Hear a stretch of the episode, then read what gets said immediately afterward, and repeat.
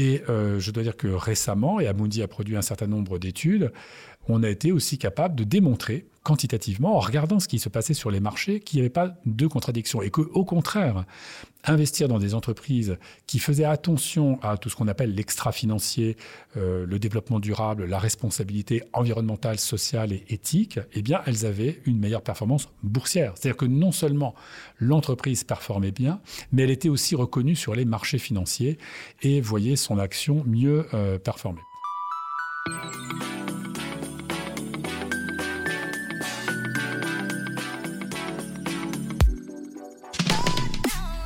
Bonjour, je suis Céline Puffardichvili, Look Sharp, pour le podcast Le sens et l'action du C3D. Je suis heureuse d'accueillir Stanislas Potier, Senior Advisor de la direction générale d'Amundi. Bonjour Stanislas. Bonjour. Merci d'avoir accepté notre invitation sur le podcast du C3D. Tu es membre du Collège des directeurs du développement durable depuis 8 ans et de l'avis de tes pairs, tu es très bien placé pour inspirer et donner envie d'agir en partageant ton expérience. Alors, pour te présenter de manière synthétique, tu es chez Amundi qui est, rappelons-le, un gestionnaire d'actifs né du rapprochement du Crédit Agricole et de la Société Générale il y a 10 ans, présent dans une trentaine de pays. Et tu y es depuis deux ans et demi, tu nourris la direction pour développer un modèle responsable et innovant. Avant d'entrer chez Amundi, tu étais directeur du développement durable du Crédit Agricole. Tu as occupé auparavant un autre poste dans une autre forme de banque la Banque mondiale. Tu as également occupé plusieurs postes au ministère de l'économie et des finances, notamment aux côtés de Christine Lagarde et de Thierry Breton. Et tu as eu une expérience un peu exotique en tant que conseiller auprès de Michel Rocard pour les négociations internationales sur l'Arctique et l'Antarctique pour le compte du ministère des Affaires étrangères et du Développement international. Parmi tes autres activités, il est important de souligner que, en plus d'être trésorier du C3D, tu es également engagé dans le secteur associatif de manière très cohérente avec ton parcours. Tu es président de l'association Bâtiment Bas Carbone et tu es président de FXB France, qui est une ONG qui lutte contre l'extrême pauvreté. Tu nous diras deux mots de la tombola que l'ONG vient de lancer pour le mois de janvier pour euh, récolter des fonds pour deux programmes en France et au Rwanda. Alors, tu as un CV long comme le bras, un agenda de ministre, mais tu restes généreux de ton temps. Alors vraiment, merci d'avoir accepté notre invitation. Tu vas avoir la lourde tâche d'éclaircir pour nous le sujet de la finance responsable. Rends-nous service, tu es énarque, mais explique-nous comme si tu n'étais pas comme nous, c'est-à-dire pas énarque. Bon, alors, déjà, merci beaucoup. J'espère qu'on n'aura pas fait fuir trop de monde avec, avec effectivement toutes, toutes ces références et je vais essayer d'être très simple. Euh, euh, donc, le, effectivement, moi, je, il y, a à la fois beaucoup de choses cohérentes et puis finalement beaucoup de hasard. Moi, je pense que fondamentalement, euh, il faut, et ça c'est très très important, il faut rester ouvert. il faut rester ouvert à ce qui se passe, il faut rester ouvert aux opportunités, ne pas trop planifier. Euh, j'ai toujours agi comme ça et je continuerai à le faire et je trouve que finalement, ça ne m'a pas euh, trop mal réussi pour le moment. En tout cas, moi, je fais des choses qui me passionnent et je pense que euh, cette, cette façon de ne pas trop planifier à l'avance, euh, permet de rester très, très disponible en fait aux, opportunités, euh, aux challenges qui peuvent se présenter, aux critiques qui peuvent survenir. Et, euh, ça, c'est indispensable pour essayer de, bah, à la fois de, de s'engager sur des voies qui, qui nous intéressent et puis d'être efficace aussi et d'apporter quelque chose.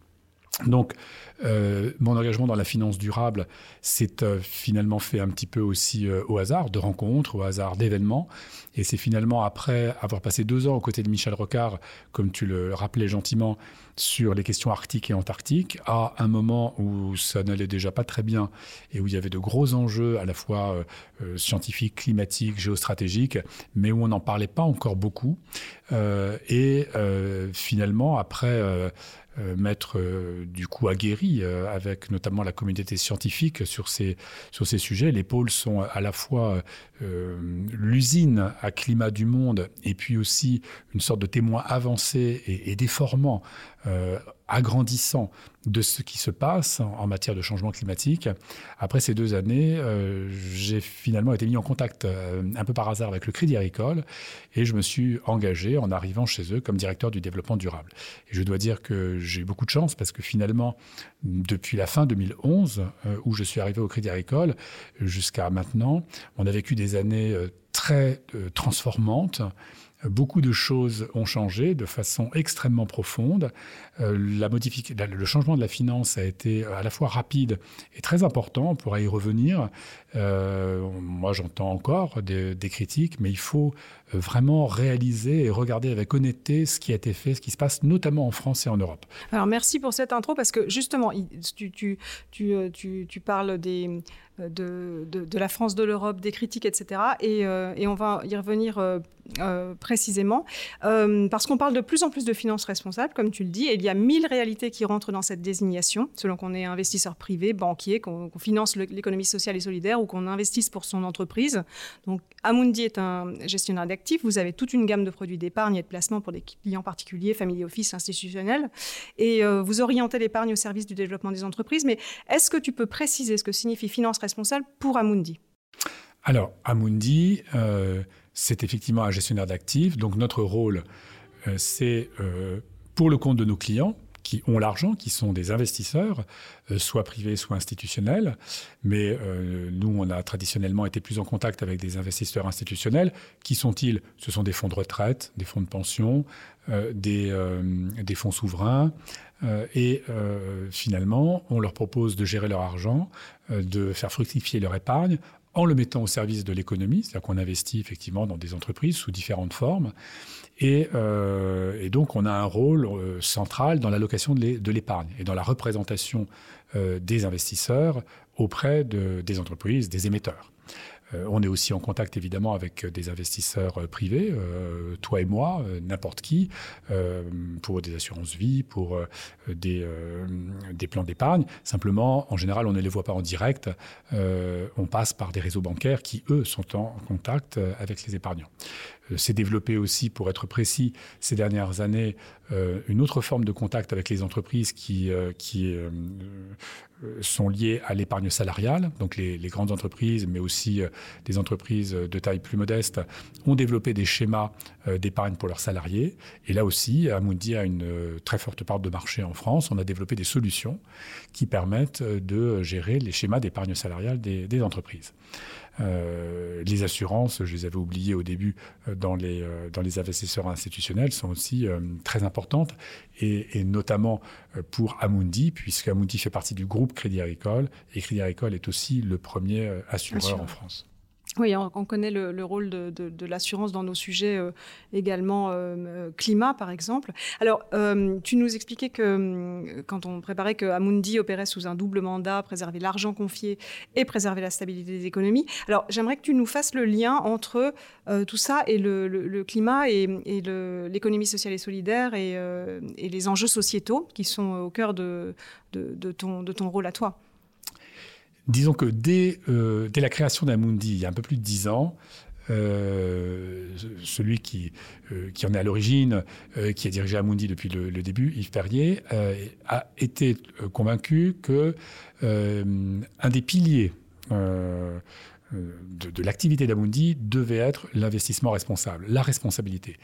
Et, que finalement, il n'y avait pas de contradiction entre euh, bien gérer l'argent, le faire fructifier, le mettre au service de l'économie, euh, et en même temps faire attention à l'éthique, euh, à l'environnement, au social. ça allait de soi. Alors, ça va de soi de plus en plus maintenant. à l'époque, c'était pas évident parce que la communauté financière, en fait, avait tendance à opposer les deux et à dire mais enfin est-ce qu'on si on fait attention à la responsabilité est-ce qu'on va pas finalement avoir des rendements plus faibles? Et euh, intuitivement, quand même, on pouvait se dire que euh, non, a priori, quand on gère bien une entreprise, quand on n'est pas corrompu, quand on fait attention à ses salariés, quand on fait attention à ses clients quand on fait attention à la planète, il n'y a pas de raison que l'entreprise soit moins performante. Pas du tout. Et euh, de plus en plus, le, marché, c'est-à-dire nos clients, qu'ils soient institutionnels ou particuliers, ont eu envie euh, de s'investir et d'avoir des produits qui fassent attention à ces sujets-là. Et euh, je dois dire que récemment, et Amundi a produit un certain nombre d'études, on a été aussi capable de démontrer quantitativement, en regardant ce qui se passait sur les marchés, qu'il n'y avait pas de contradiction et qu'au contraire, investir dans des entreprises qui faisaient attention à tout ce qu'on appelle l'extra-financier, euh, le développement durable, la responsabilité environnementale, sociale et éthique, eh bien, elles avaient une meilleure performance boursière. C'est-à-dire que non seulement l'entreprise performait bien, mais elle était aussi reconnue sur les marchés financiers et voyait son action mieux euh, performer. Donc, euh, tout ça pour dire que les choix qui ont été faits par Amundi il y a une dizaine d'années, euh, finalement maintenant sont reconnus euh, par, euh, par le marché.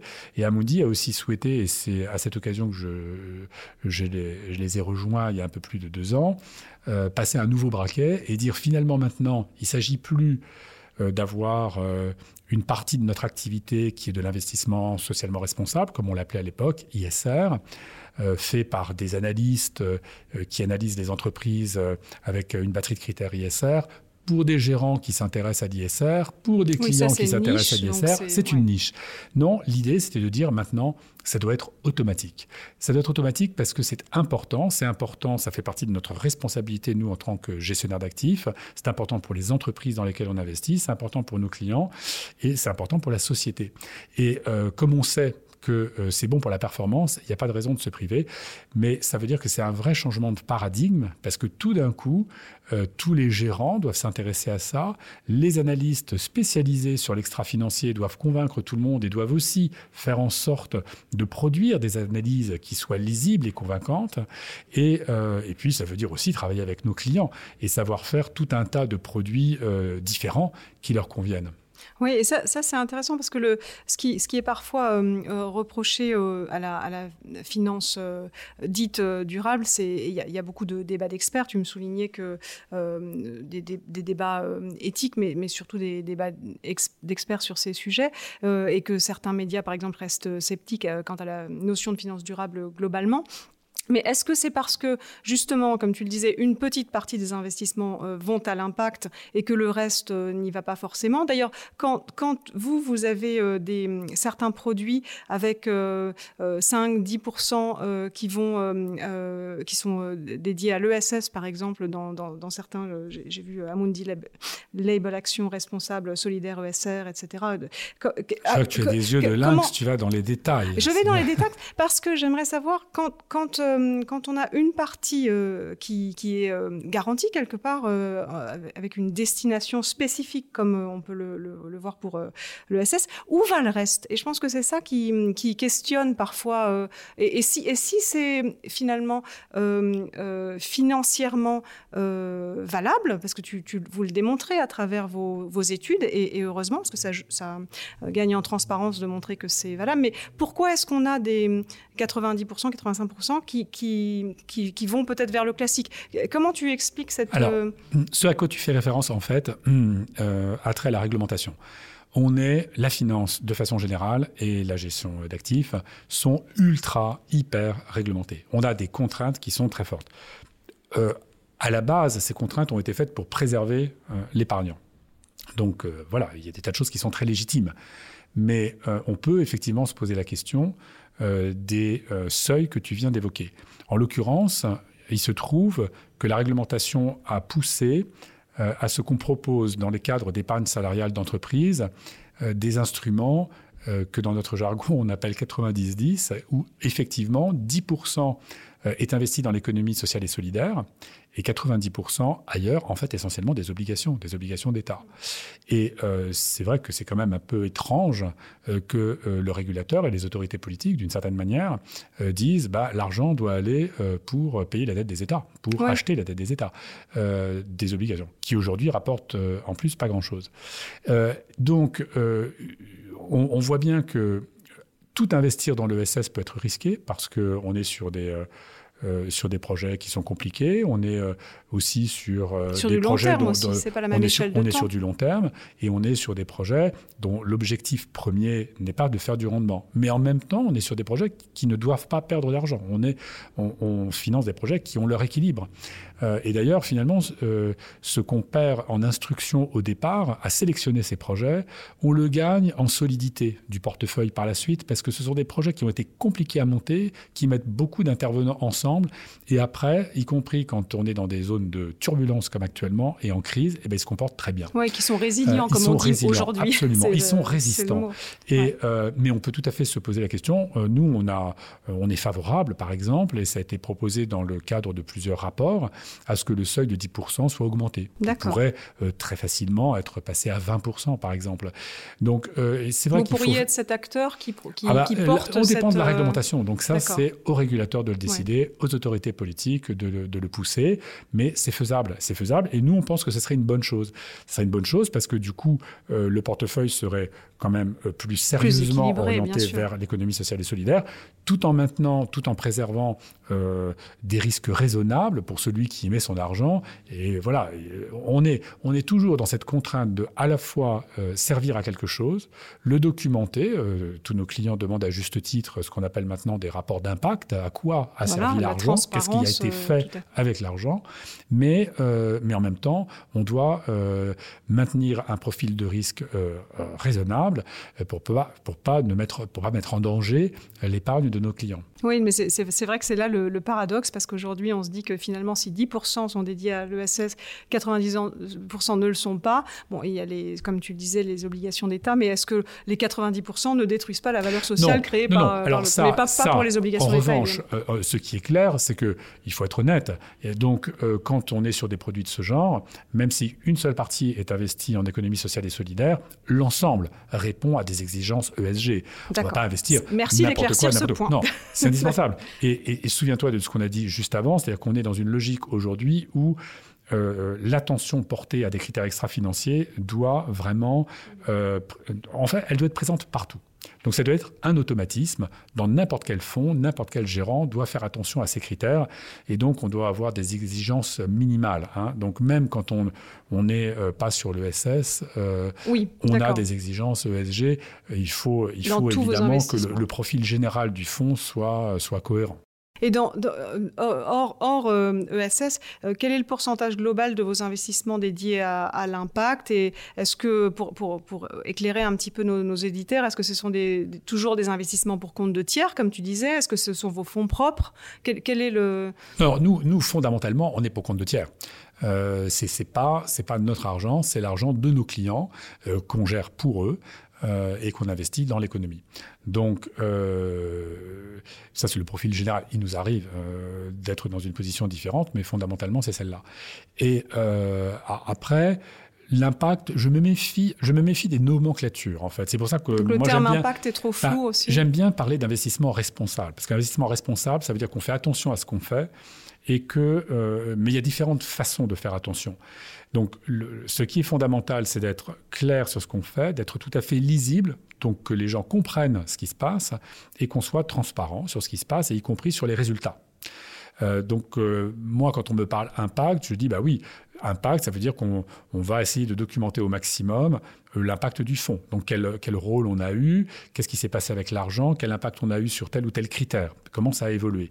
Mais souvent, dans la communauté financière, quand on parle de fonds à impact, il y a des compréhensions qui peuvent être très exclusives, euh, très exigeantes, en disant on, on, a eu une additionnalité, c'est-à-dire que si, euh, si on n'avait pas investi, rien ne se serait fait. Le projet dans lequel on investit ne se serait pas fait. si, et puis les impacts ont été positifs en matière X, Y, etc. Euh, moi, je, encore une fois, je, pense qu'il faut être plus ouvert. Il y a une richesse aujourd'hui des réflexions euh, dans la finance et euh, c'est ce qui les rend complexes d'ailleurs. Mais, beaucoup d'innovations, beaucoup d'innovations produits et ces innovations, on en a besoin. Elles sont utiles parce qu'elles sont là pour rendre la finance accessible. Aujourd'hui, quand même, ce qui caractérise notre monde, c'est qu'on a énormément de liquidités il y a plein de liquidités. Pourquoi? Parce que pour éviter la crise, pour éviter les tensions, les banques centrales euh, mettent beaucoup de liquidités sur les marchés.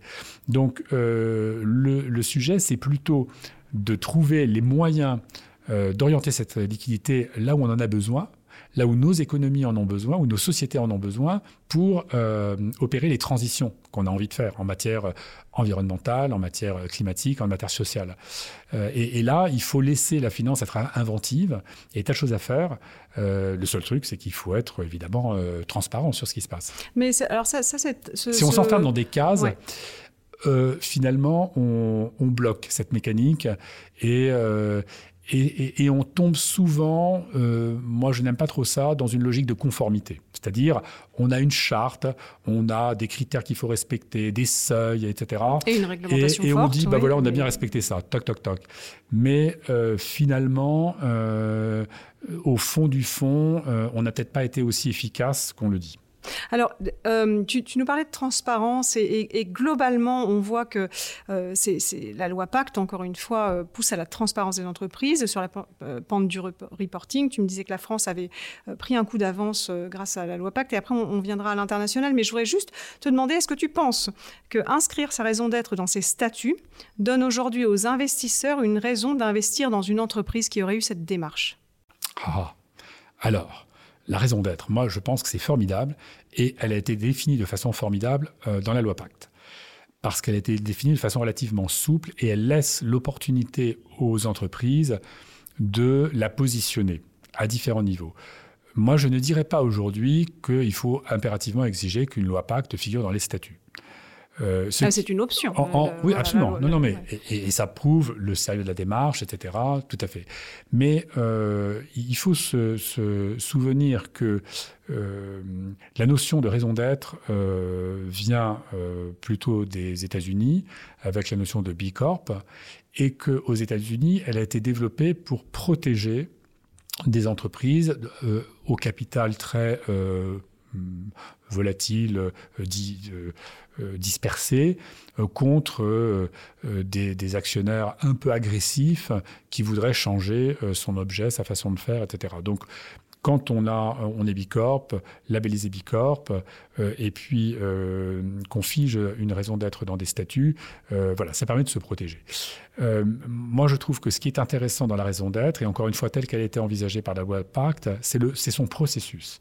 C'est-à-dire comment l'entreprise a élaboré sa raison d'être. Est-ce que ça a été participatif? Est-ce que ça a vraiment intégré euh, les salariés? À quel niveau? Le management, le conseil, d'autres parties prenantes? Et ensuite, quel est le, comment cette raison d'être va vivre? Donc, est-ce qu'elle va être euh, euh, surveillée dans son application. Est-ce qu'elle va engendrer des modifications de stratégie, des abandons de, certains, euh, de certaines productions, de biens et services, euh, ou en générer d'autres? Est-ce qu'il va y avoir des indicateurs qu'on va regarder au fil du temps pour voir si vraiment euh, la raison d'être prend corps? Voilà, ça c'est très intéressant. Donc c'est toute cette démarche qui peut donner confiance et, je pense qu'un investisseur, un investisseur peut de façon très intéressante regarder tout ça, effectivement, quand il voit une entreprise. Pourquoi Parce que si l'entreprise fait cette démarche et, et qu'elle est euh, elle est très agile. C'est pas un truc qui arrive une fois, puis ensuite on le met dans les statuts et c'est mort. Hein. C'est ça aussi que je veux dire. Donc, euh, si elle, euh, elle, a une raison d'être vivante, euh, eh bien, et en même temps, c'est structurant, c'est à la fois ah ben, vivant et structurant. C'est structurant. Mais je veux dire, c'est structurant en permanence. C'est-à-dire qu'on est aujourd'hui rentré dans un monde qui passe son temps à changer. Ça ne changera pas. Donc, l'entreprise est elle-même confrontée toujours à des nouvelles concurrences, à des attentes différentes de ses clients, à des pressions de la société qui évoluent constamment. Il faut qu'elle soit euh, agile, qu'elle écoute tout ça, qu'elle entende et comment est-ce qu'elle va euh, réagir à tout ça? Donc la raison d'être, c'est quand même le positionnement de l'entreprise par rapport à la société et par rapport à ses parties prenantes. Et la façon dont elle fait vivre ça, eh bien, la rend plus ou moins résistante, plus ou moins agile et résiliente en fait par rapport à ce qui se passe. Donc pour un investisseur, c'est très intéressant. Hein, ça permet de sélectionner une entreprise qui va être entre guillemets bonne dans le temps. Alors, merci d'avoir précisé tout ça. Tu, as fait un commentaire sur les Benefit Corporation, donc euh, euh, qui sont plutôt nés, aux, enfin aux États-Unis. Donc parlons un peu de l'international. J'ai vu récemment que Jean-Dominique Sénard, qui est président du groupe Renault et vice-président de l'Institut Montaigne, et Yves Perrier, donc euh, le, le, le, directeur général et fondateur d'Amundi, qui est le président du comité Médicis, qui est un think tank soutenu par Amundi, ont dévoilé un rapport sur le capitalisme responsable, une chance pour l'Europe. Ça, c'est le titre euh, du rapport. Donc, je trouvais ça intéressant parce que je me demande si hors asset management, si les standards européens aujourd'hui en finance font le poids par rapport aux États-Unis. Il y a souvent ce, débat-là. Alors, je, ne suis pas spécialiste, mais j'aimerais bien que tu nous, que tu nous éclaires un petit peu parce qu'on sait qu'il y a un enjeu sur le contrôle des cadres techniques qui définissent la valeur financière et la valeur extra-financière. Il y a une bataille de standards, évidemment. Alors, euh, et, tout, et tout toute cette de, cette bataille vont ressortir des, acteurs euh, souvent privés, hein, quand on regarde les États-Unis sur la normalisation et la notation extra-financière. Encore une bataille d'experts, mais on espère que tu pourrais nous, éclairer un petit peu. Parce que qu'est-ce que ça veut dire pour les entreprises? Qu'est-ce qu'elles regardent? Est-ce que si elles regardent au loin, elles se disent bah, il faut que j'attende un, un, éventuel standard US Est-ce que l'Europe a son, a son mot à dire là-dedans? Non mais tu as mis le, point sur une question qui est très importante et qui est brûlante, brûlante d'actualité. Donc effectivement, euh, ben, ça fait partie d'ailleurs de la responsabilité euh, corporate hein, euh, d'Amundi. on a souhaité participer à la, réflexion de, place. Et le comité Médicis, qui est un think tank soutenu par Amundi et présidé par Yves Perrier, eh ben, voilà, essaye de, faire ça. effectivement, ce rapport qu'on a co-réalisé avec l'Institut Montaigne, essaye de regarder ce qui se passe aujourd'hui et considère qu'il y a une chance pour l'Europe de développer les conditions d'un capitalisme responsable qui ne soit pas un capitalisme euh, à l'américaine, qui ne soit pas non plus un capitalisme à la chinoise, une sorte de d'autres voies proposées par l'Europe, qui est important pour l'Europe pour que on ait un capitalisme qui soit aligné sur nos valeurs, euh, mais qui ne se limite pas à l'Europe, parce qu'il y a des tas d'acteurs et d'institutions dans le monde qui peuvent être intéressés par ce modèle. Alors si on fait court c'est quoi les valeurs de l'Europe? En fait, euh, quand on, réfléchit vite, euh, on, voit bien qu'il y a des traditions euh, de capitalisme en France, en Allemagne, en Europe du Nord, qui remontent d'ailleurs au XIXe siècle, qui ne sont pas forcément le capitalisme qui maximise la valeur pour l'actionnaire en court terme, etc., qui regarde ce qui se passe pour les salariés, pour la société, euh, qui a des ambitions en matière d'éducation, en matière de culture, etc. Bon. Donc, euh, et, on voit que le, projet européen et la construction européenne euh, sont fondés sur cette notion d'économie sociale de marché, qui n'est pas du tout la, la, logique américaine, où la logique de liberté et de concurrence agressive est plus forte.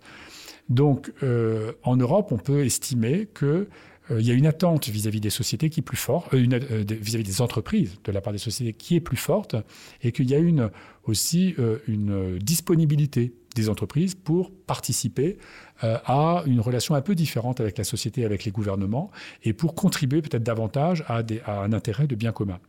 Et, on dit, euh, on est aujourd'hui à un moment particulier, après la, enfin après, pendant euh, la crise sanitaire, où on voit bien qu'on peut remettre en, en cause un certain nombre de choses. On a une nouvelle Commission européenne très engagée là-dessus. Euh, avec euh, un plan euh, sur la finance durable, un plan de relance Next Generation EU. Et tout ça est l'occasion de réaffirmer en fait le modèle européen. On n'a pas à être timide. Et effectivement, comme tu l'évoquais, les normes sont déterminantes. Alors c'est très c'est très rébarbatif quand on parle de normes comptables, de normes prudentielles ou de normes ESG mais c'est très politique en fait. Bien parce sûr, que c'est selon pour l'économie du que l'on choisit, mmh. eh bien, on a le modèle qui correspond à la norme.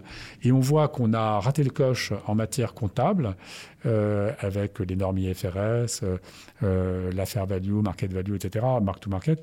Et euh, si on veut euh, regarder davantage le long terme, si on veut regarder davantage le bien commun, euh, on peut le faire, mais à ce moment-là, il faut des normes un peu différentes.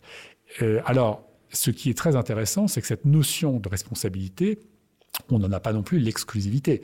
Les Américains ont bien compris qu'il y avait un marché là-dessus, et ce que je trouve assez euh, intéressant, c'est qu'ils le font à l'américaine. En monétisant un marché bah, C'est-à-dire que voyant qu'il y a un marché, ils y vont à bah, fond. Qu'est-ce qu'ils ont fait? Bah, Ces dernières années, ils ont racheté toutes les, euh, les, euh, agences de notation extra-financières européennes. Alors, Deutsche Börse en a racheté une euh, récemment, ça ne changera pas fondamentalement l'affaire. Donc on a des intérêts américains qui ont compris que la notation, le rating des entreprises en extra-financier allait devenir structurant et ils ont envie de jouer. Mais ils vont jouer le jeu euh, qui correspond à leur culture, à la façon dont est organisée leur économie et leur, et leur marché, et donc qui n'est pas forcément la nôtre. Donc si nous, on veut euh, avoir nos propres règles et on a tout à fait les moyens en plus de les imposer. On est le plus gros marché au monde. Il faut juste qu'on se penche sur l'affaire et qu'on ne soit pas timide, encore une fois. Et c'est pas du tout une logique de protectionnisme, c'est une logique d'affirmation d'un modèle et tout le monde est le bienvenu pour le suivre. Alors heureusement, euh, il y a une certaine prise de conscience de tout ça. Il y a d'ailleurs des réflexions en cours officielles hein, à Bruxelles. La Commission a mandaté un groupe technique, les FRAG, pour réfléchir à la notion de ESG européen et comment est-ce qu'on pouvait réguler un peu tout ça. Euh, et, ça prendra corps dans la nouvelle directive sur la réglementation extra-financière européenne qui verra le jour au printemps 2021. Mais euh, c'est une bataille rude. Elle n'est pas du tout gagnée. Oui, c'est bien ce que j'ai euh, compris, mais tu, tu sembles plutôt positif ah, sur ce bah, soft lobbying à l'européenne. moi, je, suis de nature optimiste et il faut absolument pas lâcher le manche. Et c'est pour ça aussi qu'on a sorti ce rapport qui est vraiment euh, euh, co-signé par un financier, Yves Perrier, un industriel, Jean-Dominique Sénard, qui est souvent plus être euh, un des pères avec Nicolas Nota de, de, la loi Pacte. Donc voilà, on trouvait intéressant que ce soit l'économie, finalement, qui défende ces points de vue. Et, on a des discussions qui, je, je, trouve, sont tout à fait fructueuses avec les autorités françaises et européennes. Mais voilà, on est à un moment aujourd'hui important où si l'Europe veut être euh, cohérente avec euh, son plan de relance, avec ses choix, avec ses ambitions en matière sociale et environnementale, euh, eh bien, il faut qu'elle qu'elle s'affirme aussi sur le plan des normes. Bon, bah merci, c'est un message positif. Alors, on, on, voit pourtant, l'actualité nous, nous rattrape tout le temps, on voit qu'il est compliqué de sortir de la surenchère en termes de rendement du capital, en temps de crise aiguë en particulier, que les entreprises, même si elles se veulent vertueuses et se donnent un cadre, notamment avec la loi Pacte, semblent coincés par leurs actionnaires, en particulier euh, dans une course à la rentabilité. On a l'exemple de Danone euh, en ce moment. Mais plus généralement, est-ce que tu penses que les engagements sociétaux et environnementaux pourront faire le poids euh, Et qu'est-ce que tu penses? Donc, je voudrais que tu réagisses à la récente citation de l'économiste Patrice Artus, qui a déclaré dans un quotidien très récemment que les entreprises peuvent se déclarer à mission, chercher à améliorer leur performance environnementale et sociale, mais rien de majeur ne changera si le rendement exigé du capital reste aussi élevé Alors, il y a sans doute, il faut être raisonnable, euh, ça c'est certain. Je crois surtout, euh, il, faut que les, il faut que la pression euh, change de, temporalité. on est aujourd'hui dans des résultats trimestriels. La pression sur les entreprises est extrêmement forte chaque trimestre pour démontrer où elles en sont, la mesure de leur valeur, etc. Et euh, je crois déjà qu'il y a une bataille à mener sur ce plan-là. Euh, il est assez déraisonnable d'exercer une pression aussi court-termiste sur les entreprises. Il faut les laisser un peu respirer. Euh, voilà. Et ensuite,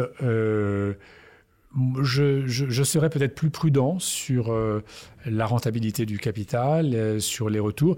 Le, partage de la valeur est évidemment une question euh, fondamentale.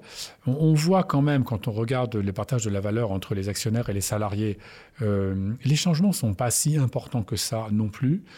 donc, mais, c'est un sujet. Après, tout dépend de la valeur créée et, tout dépend de, des innovations qu'on fait, etc. Donc, euh, moi, je ne suis pas du tout décliniste. Je ne crois pas que les euh, enjeux d'environnement euh, et de climat doivent nécessairement nous mener vers des pentes de croissance moins fortes. tout dépend, encore une fois, de des innovations qu'on est capable de porter dans nos sociétés et dans nos économies. Et ces innovations sont elles-mêmes porteuse euh, de gains de productivité de valeur, il n'y a pas de raison que le retour ne soit pas élevé. Simplement, l'important, c'est pas, c'est la façon dont ce retour est partagé entre les différentes parties prenantes et pas son niveau. D'accord. Euh, alors, une dernière question un tout petit peu sérieuse avant de passer à des questions un peu plus légères. globalement, à ton avis, quelles sont les perspectives de l'épargne dans un monde sous contrainte accélérée de ses flux physiques, du fait de notre obligation de réduire nos émissions de CO2 et de la déplétion inéluctable des réserves pétrolières et des matières premières euh, non renouvelables Autrement dit, avec moins d'énergie dans l'économie, comment est-ce qu'on pourra générer les plus-values liées à l'épargne dont tu parles et, sur lesquelles tu, comptes pour, euh, pour cette économie? Mmh. Mais on, est dans, dans, une période de transformation, donc euh, il faut trouver euh, les, vecteurs de des transitions que les sociétés euh, attendent, qui sont indispensables, notamment en matière euh, climatique. Et il n'y a pas de raison, encore une fois, que qu'on n'arrive pas à préserver et faire fructifier l'épargne. il est certain que si on se contente d'investir l'épargne dans des obligations publiques, bah, je, ne, veux pas dire qu'il ne faut pas soutenir euh, l'endettement. Tu as bien dit, on était obligé, tu l'as dit. mais ça, c'est le régulateur. voilà.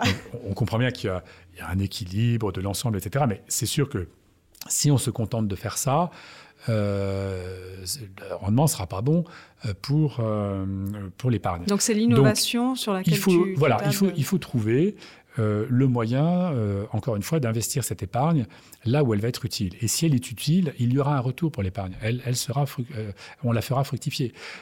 Aujourd'hui, ce qu'on voit, il ne faut pas non plus uniquement réfléchir en termes de pays riches, pays riches. il y a des besoins aujourd'hui très très importants d'infrastructures, notamment dans les pays en développement et dans les pays pauvres. et, d'ailleurs, l'impact qu'on peut avoir en matière climatique ou en matière environnementale, et, encore plus même en matière sociale, l'impact qu'on peut avoir en investissant euh, chez eux peut être très fort. Et donc il faut trouver le moyen euh, d'orienter l'épargne très importante des pays riches vers ces besoins très importants des pays pauvres. Oui, et, on imagine que le ROI si sera, on, Et si on arrive, aussi, après, on est dans des questions de gestion du risque. Euh, mais si on arrive à le faire euh, dans des conditions euh, correctes, là, tout le monde y gagne. À CO2 égal et à, et à, et à enfin, bah, émission minimale. Ce que je peux dire, c'est qu'on a trouvé des formules avec Amundi, qui se chiffre déjà en plusieurs milliards, hein, avec notamment des banques de développement, que ce soit la Banque mondiale, l'IFC, les Infrastructure Investment Bank, les AIB ou la Banque européenne d'investissement, qui nous permettent justement d'orienter cette épargne vers euh, des poches qui n'avaient pas accès à cette finance verte jusqu'à présent et qui en ont beaucoup besoin. euh, dans les pays euh, du Sud, dans les pays asiatiques ou vers des entreprises en Europe qui n'ont pas forcément accès au marché. Mais l'important, c'est de se donner les moyens de sélectionner en fait ces actifs hein, vers, qui, vers lesquels on oriente l'épargne, avec de l'analyse, des critères, de la connaissance. Donc, et tout ça, c'est possible. Donc moi, je, suis absolument convaincu qu'il y a des solutions euh, gagnant-gagnant, à la fois pour l'épargne et, évidemment pour euh, l'économie et les sociétés. D'accord. Alors, merci pour. Euh, enfin, ça y est, la, finance est à peu près claire pour moi. J'espère que pour nos auditeurs aussi. Non, je plaisante, il nous faut encore quelques heures de, travail. Mais j'aimerais te poser donc quelques questions un peu plus personnelles, parce que finalement, tu as été aux manettes en tant que conseil pour transformer des institutions toute ta vie. des publics, des privés.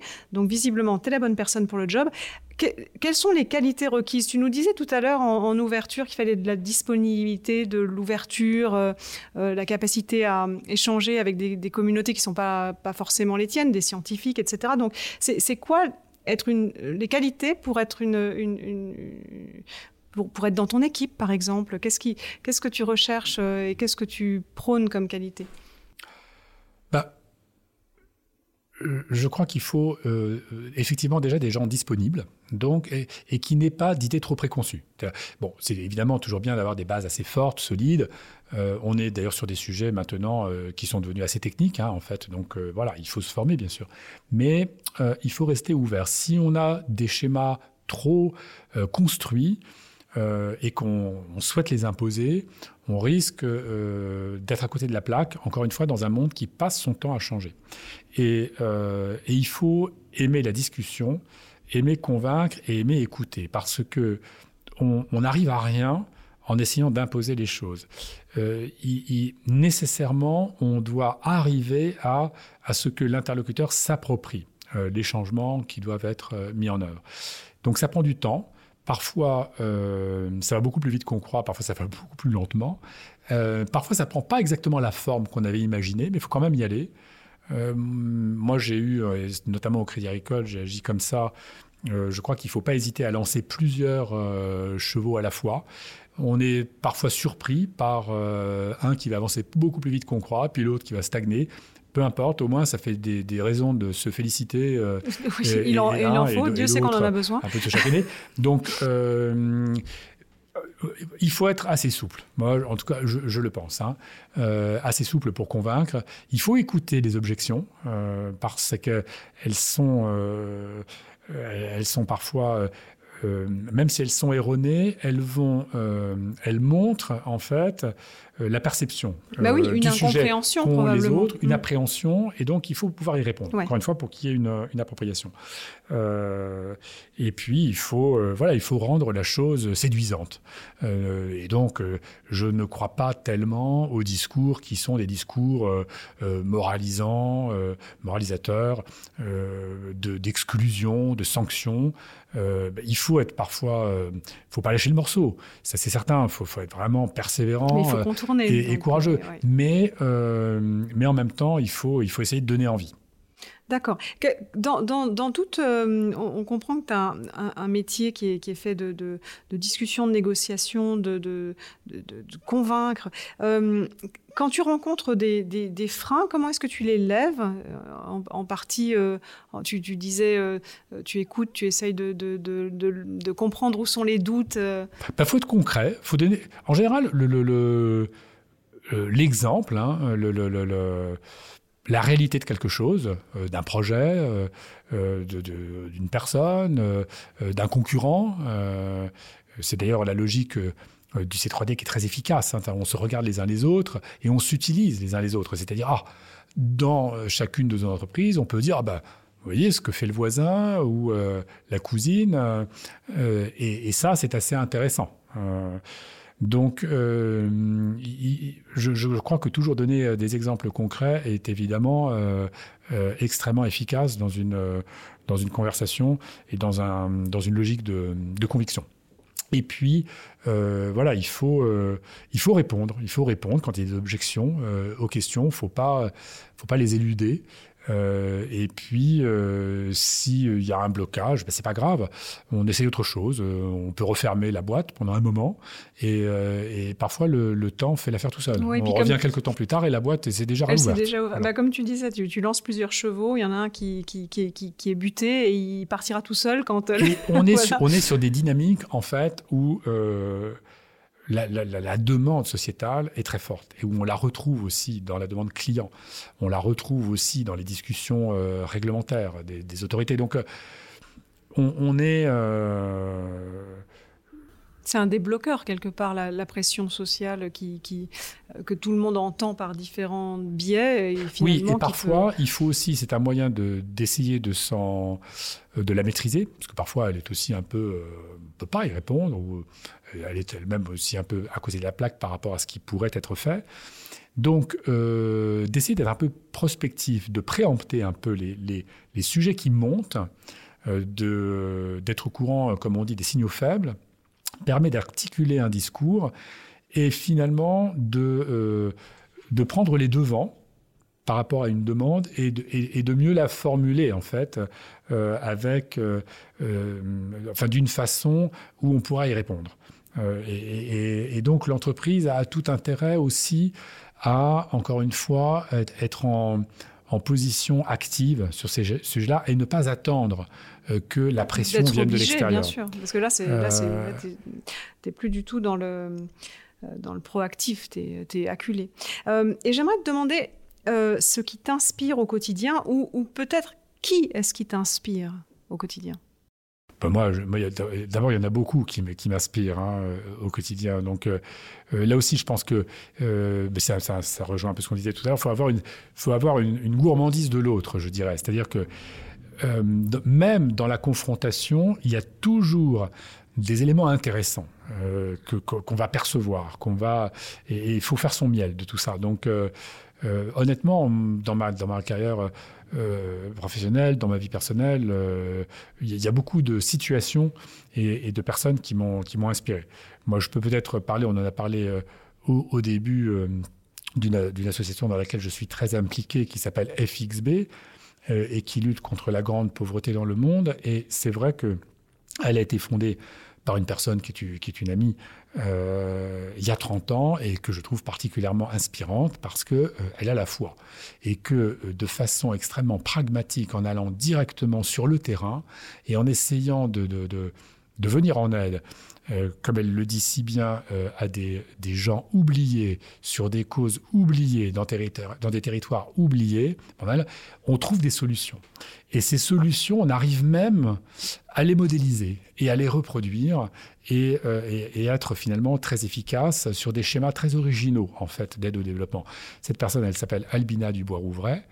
Elle avait perdu son fils unique, un moment dramatique il y a un peu plus de 30 ans, et elle s'est réinventée euh, dans une nouvelle vie euh, en fondant cette association qui s'appelle FXB, FXB étant l'acronyme de son fils, François-Xavier Bagnou, et euh, en mettant au point, avec un état d'esprit très entrepreneurial et très direct, très pragmatique, en mettant au point des schémas d'aide au développement qui sont très efficaces, et notamment un schéma qu'on appelle le village FXB, où on vient en aide à une communauté de personnes mais où on, prend tout euh, en considération à la fois. C'est une approche très holistique. Donc, à la fois le toit, euh, l'hygiène, la nourriture, l'éducation. Ça, c'était déjà novateur il y a 30 ans. Ça l'est toujours relativement. Mais aussi le job, c'est-à-dire, et, le job, c'est souvent tout simplement euh, l'auto-entrepreneuriat, la micro-entreprise, pour être autonome et, et, pouvoir se subvenir à soi et à sa famille de façon durable. Ça, ça reste encore très très original dans les schémas d'aide au développement, et en considérant aussi deux choses supplémentaires sans lesquelles ça ne marche pas. Un, que ça commence avec du don, ça ne peut pas commencer avec du microcrédit. On en fabrique en fait des clients pour le microcrédit, mais c'est forcément un don, et notamment pour la création de la petite activité qui va permettre euh, à, ces familles euh, d'être autonomes dans la durée. Et puis, euh, ça prend du temps. Et donc, les gens qu'on aide, il faut les accompagner pendant trois ans, de façon très intime, très étroite, très serrée, pour que euh, ça marche. Et le taux de succès de ce schéma-là, il est supérieur à 85%. Ah, donc c'est formidable. Rappelle-nous dans quel pays euh, est ah, actif On intervient dans beaucoup de pays, donc des pays d'Asie, des pays d'Afrique, des pays d'Amérique latine. Il y a eu des projets aussi qui ont été menés aux États-Unis, en Europe. Et là, dans un contexte, je dois dire, là, très difficile, hein, sanitaire pour toutes les associations, quelles qu'elles soient, eh bien, on on, a lancé un, nouveau modèle pour nous, euh, pour alimenter un programme en France qui est euh, venir en aide aux femmes et à leurs euh, enfants en grande précarité dans la rue en Ile-de-France, et un programme au Rwanda du type village FXB que je mentionnais à l'instant. et on lance une tombola. Donc on a des partenaires qui nous accompagnent dans ce coup-là, qui ont été formidables, avec 45 euh, lots euh, superbes. Et, euh, eh jusqu'au 31 janvier, on peut jouer avec, avec FXB, jouer sa chance et en donner une à ceux à qui on vient en aide. Et donc voilà, on verra. Mais on est dans un monde où il faut essayer d'être en contact direct en fait avec les citoyens et où il faut essayer de renouveler un peu la façon dont on parle de ces sujets-là et la façon dont on, on se sollicite euh, la générosité des uns et des autres. tu, tu, en parles très bien et on, fera, on se fera le relais Alors, de cette... on, euh, on, essaye d'être un peu... Il y a un site, hein, fxb.org, Mais on le mettra et, sous le euh, podcast. Et puis, on fait des petits podcasts sur Twitter, LinkedIn, Facebook et Instagram. Voilà. Bon, bah, fantastique. deux dernières questions et, et, ensuite, je te remercierai pour ton, pour ton temps. Mais beaucoup de gens, je pense, comme tu le fais, veulent, veulent donner du sens à leur, à leur activité professionnelle à leur activité euh, euh, tout court d'ailleurs, euh, et s'engager. Est-ce que tu as un conseil pour changer le monde depuis sa chaise de bureau? Oh. Se lever de sa chaise, tourner sa chaise, aller parler à l'autre bah déjà avoir une bonne connexion Internet. oui, c'est vrai. C'est vrai. Parce que sinon. Pour s'ouvrir sur le monde, tout simplement, depuis notre confinement. On peut changer. Et puis, changer le monde, ça commence par changer soi-même. Euh, donc, euh, c'est un état d'esprit. Si on peut l'avoir, on peut l'avoir sur sa chaise. Mais enfin, pour qu'il y ait un impact, il vaut mieux avoir une connexion à l'autre, quelle qu'elle soit. Bon, conseil. Euh, et pour finir, est-ce que tu aurais un livre, une œuvre, un film, un podcast euh, quelque chose qui a été peut-être un, choc positif pour toi ou, tout simplement qui t'a fait réfléchir euh, plus récemment? Est-ce que, tu as euh, quelque chose à nous partager avec nous et, nous dire pourquoi? Je lis beaucoup de choses, on va dire, professionnelles, dont certaines me je trouve très intéressante. Mais euh, moi, j'aime bien dans la littérature euh, m'évader. Mais c'est tout ça et marche ensemble. Hein, c'est pas antinomique dans voilà dans des mondes un peu poétiques et, qui nous prennent comme ça et avec avec des belles des belles écritures. Et je dois dire que il y en a.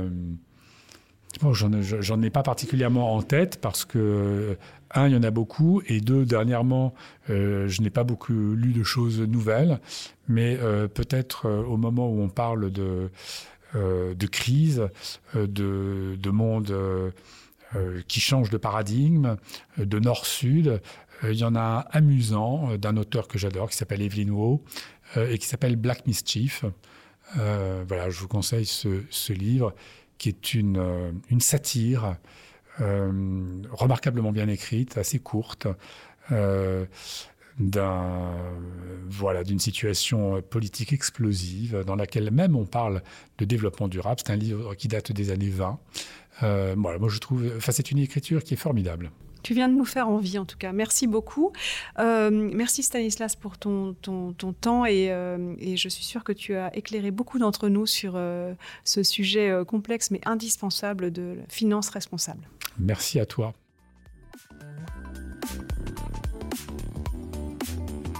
Merci pour votre écoute. Ce podcast est à retrouver tous les premiers mardis du mois sur les meilleures plateformes de podcast et sur le site web du C3D.